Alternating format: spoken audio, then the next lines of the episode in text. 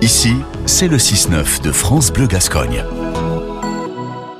Top Nature 40 continue avec euh, notre technicien naturaliste du département des Landes, David Jiménez. Bonjour David. Bonjour Fabien. Alors David, on va parler euh, d'un poisson, on va parler plus exactement du brochet aquitain, c'est un brochet particulier ou un brochet classique?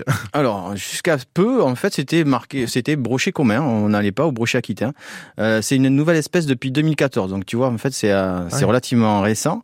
Euh, et donc, il y a des études qui ont été menées, notamment par le Muséum d'histoire naturelle, qui s'est dit, bah, attends, il y a un petit souci parce que le brochet aquitain, il est quand même différent morphologiquement.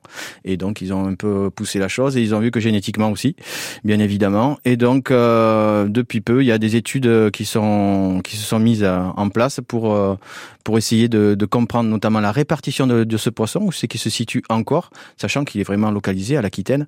Donc c'est vraiment un enjeu majeur. On le trouve quasiment plus maintenant que dans les têtes de bassin, parce qu'il faut savoir qu'il y a eu une certaine période le brochet commun qui a été euh, relâché euh, dans certains endroits pour augmenter la population de brochets, et il peut s'hybrider, donc il peut y avoir des soucis. Donc au niveau de la reconnaissance entre ces deux brochets, et il faut savoir que ben, on va avoir un museau plus court chez le brochet aquitain, en prenant en compte le rapport, il faut regarder le bout du museau, l'œil et l'œil et le bord de l'extérieur de l'opercule. On se rend compte en fait que le, le museau du brochet aquitain est plus court. Et après en fait on va avoir des critères de robe, en fait une robe verdâtre à noirâtre euh, avec de fines rayures obliques qui donnent un aspect marbré pour le brochet aquitain et des points plus ou moins un peu partout, euh, avec une couleur vert clair pour le brochet commun. Donc il y a déjà un critère aussi au niveau de la robe. Et le nombre d'écailles. Donc en fait, on va regarder le nombre d'écailles au niveau latéral. S'il y en a jusqu'à 110, on est chez un brochet aquitain. Et s'il y en a plus, jusqu'à 120, mettons, on est euh, et au-delà, on est sur euh, un brochet commun. Et si jamais, par exemple, on pêche ce brochet aquitain, étant donné que c'est une espèce, je crois, qui est protégée et menacée, on la relâche? Alors il y a des, il y a des critères hein, de, de, taille, de dimension. Ça, il faut les pêcheurs les connaissent. Ouais, voilà, ça. Ouais. Voilà. Et comment ça se fait que euh, ce brochet en particulier soit une espèce menacée et pas d'autres euh, poissons en quelque sorte? Ben, Ce brochet, déjà, il a une, une aire de répartition qui est restreinte.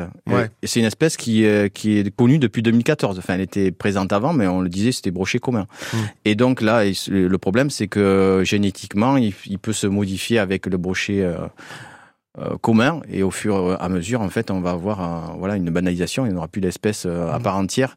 Et donc là le but c'est conserver cette espèce là où elle est présente. Et donc on a des mesures euh, notamment assez importantes. Là où on sait que l'espèce est pure mmh. et eh bien il faut mettre en, place des mesures pour essayer de, de, le favoriser. Donc le brochet de toute façon il a il a une technique notamment pour la fraye assez spéciale hein. il va remonter les ruisseaux en période de crue vraiment à des périodes bien précises. Et il va essayer de regagner des milieux productifs. Merci beaucoup David Jiménez. Je rappelle que vous vous êtes technicien naturaliste au département des Landes. Merci.